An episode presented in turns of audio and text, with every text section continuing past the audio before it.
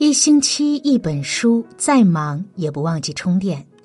大家好，我是萧然，今天要跟大家分享的文章叫《钱是一个人最硬的底气》。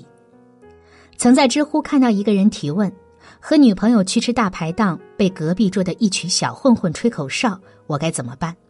下面的答案很精彩。有一群人说：你要是个男人，就去跟他们打一架，看谁厉害。还有一群人说：忍忍吧，你跟一帮傻叉计较啥？但点赞最高的答案是这样说的：“你要努力赚钱，带你女朋友去高档餐厅吃饭，那里没有小混混。”一针见血，把人扎得体无完肤。不由得想起那一句话：“钱不是万能的，但是没有钱是万万不能的，因为有钱才是一个人最硬的底气。”堂妹今年三月来深圳实习，实习工资三千五，公司不包吃住。晚上，他住在五十块一晚的青旅，和八个人睡一个房间。周末他出来找房，那一天他走了十公里，磨破了脚后跟，一家家打电话才租到一间租金一千一、九楼无电梯的农民房。我帮他搬家的时候，发现村里的下水道口漫出一条细细的小流，散发出阵阵恶臭味楼下几个孩子拿着小石子在疯跑，楼道里贴满了小广告。还有随处乱扔的垃圾，好不容易搬着行李箱走到九楼，打开房门一看，墙体开裂斑驳，地上只孤零零躺着一张床垫。在这个不足十平米的空间，装下了堂妹最初的梦想。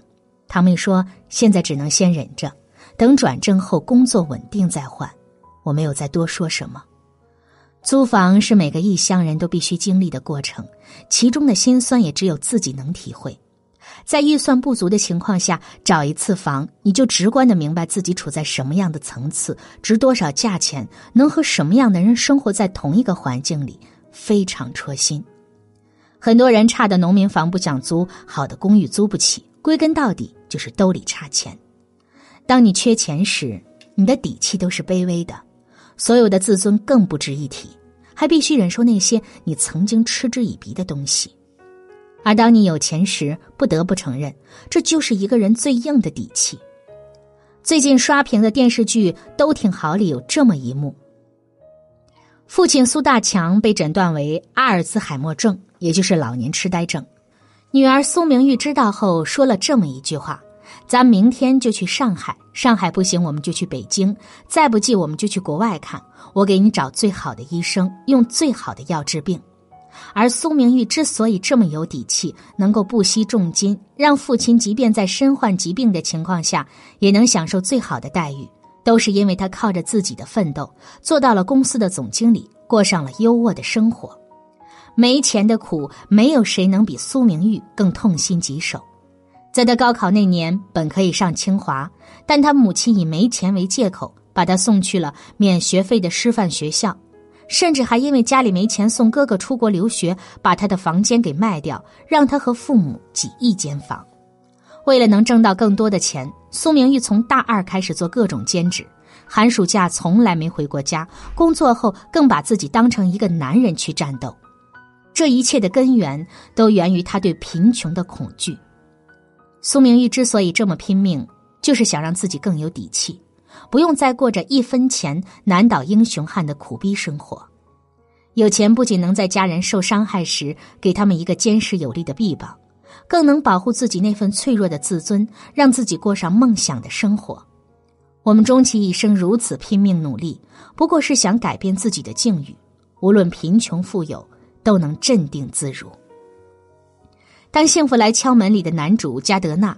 在被警方追讨一千二百美元的违例停车罚款时，因为无力还钱，他不得不用十天的牢饭来偿还。从牢里出来后，加德纳没钱交租，被房东赶出门，只能带着儿子到地铁卫生间过夜，甚至在最困难时要通过卖血为维持温饱。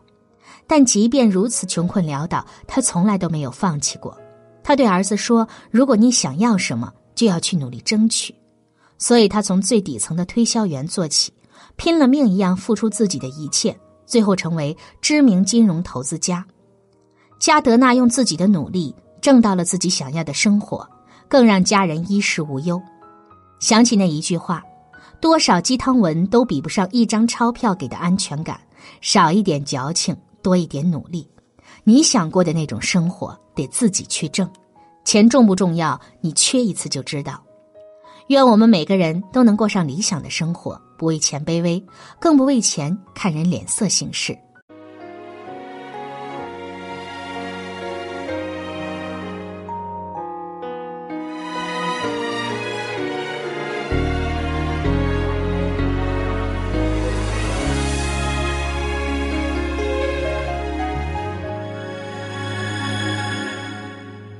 没有倾诉对象，会胡思乱想，总让落单的人寂寞无处躲藏。每个呼吸都如同雷鸣般巨响，全世界静得像一间空房。人的双人床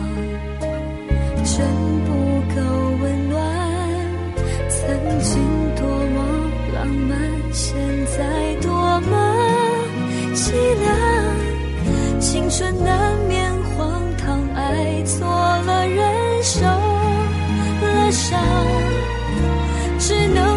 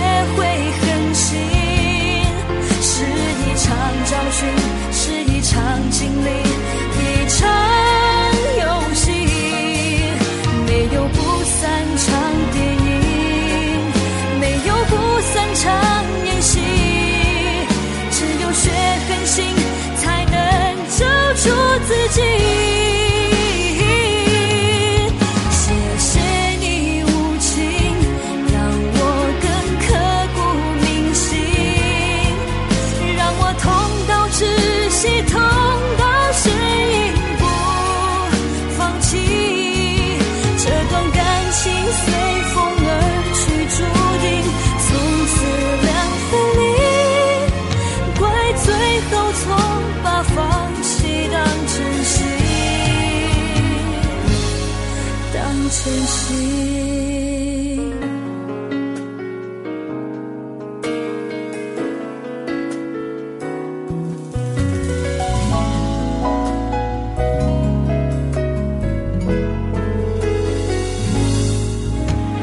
人的双人床，真不够。